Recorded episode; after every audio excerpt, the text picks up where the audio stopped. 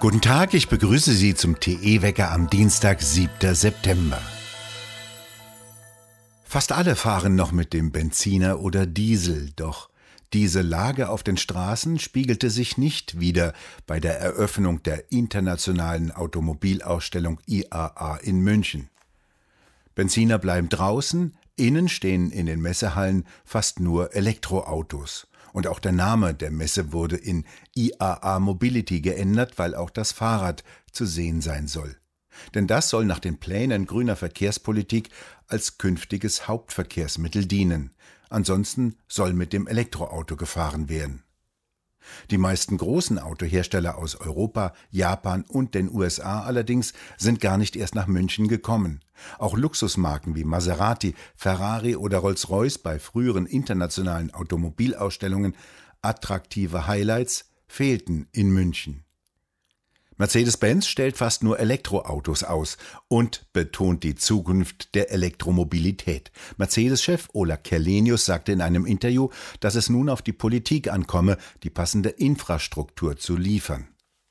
BMW-Chef Oliver Zipse betonte dagegen, Verbrenner werden weiter gebaut. Es gebe keinen Grund, voreilig einen Ausstieg zu verkünden, so Zipse gegenüber der Automobilwoche.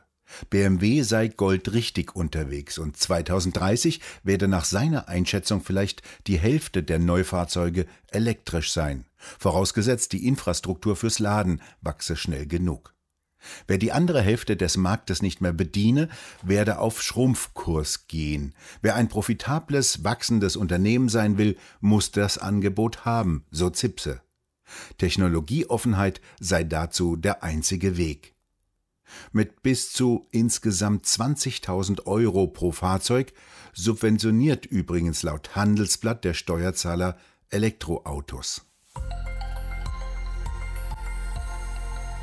Heute tritt der Bundestag zu seiner 239. und damit voraussichtlich letzten Sitzung in dieser Legislaturperiode zusammen.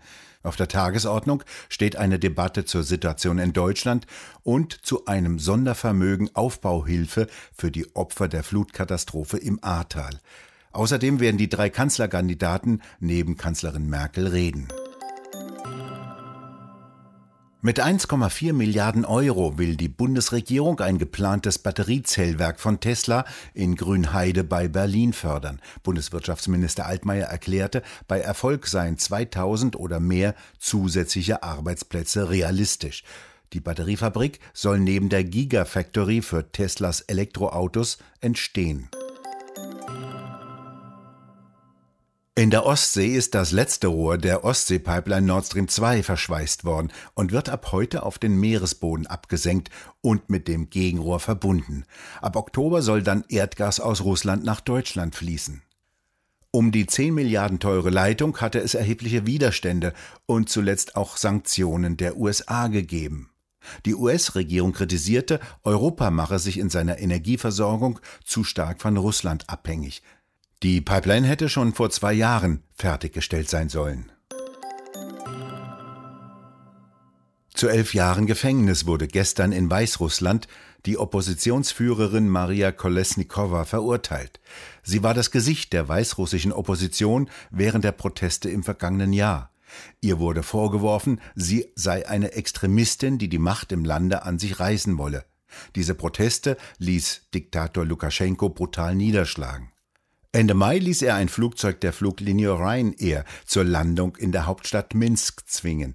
In der Maschine saß der Regimekritiker Protasevich, der nach der Landung verhaftet wurde. Lukaschenko versucht jetzt, die EU zu erpressen, indem er Migranten aus dem Irak und der Türkei holt und sie an die Grenze zur EU schleust. Vor den Grenzen von Polen, Litauen und Lettland spitzt sich die Situation zu. Die Grenzen wurden mit Stacheldraht und Wachposten gesichert. Polens Präsident hatte Ende vergangener Woche einen drei Kilometer breiten Streifen zum Notstandsgebiet erklärt. Damit soll die Grenze besser geschützt werden können. Starkult und Fankultur sollen bei Chinas Jugendlichen eingedämmt werden. Die Parteiführung fürchtet einen Verfall der Sitten und einen unangebrachten Starkult, zumindest mit den falschen Idolen. Chinas Jugendliche sitzen nach Ansicht der Führung zu lange vor dem Computer und verbringen zu viel Zeit im Internet. Anstatt zu lernen, huldigen sie ihren Stars. Internetfirmen wurden jetzt gezwungen, Tausende von Chatforen und Konten zu schließen und Videos von Influencern zu entfernen, die auch internationalen Luxusmarken halfen, den jungen, konsumfreudigen Chinesinnen und Chinesen ihre Produkte nahezubringen. Selbst beliebte millionenschwere Stars wurden so bereits aus der Öffentlichkeit gelöscht.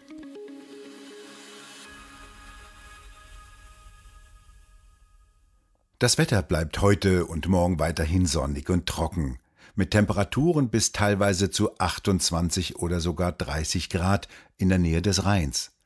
Ab Donnerstag dürfte dann von Westen her feuchte Luft hereinströmen.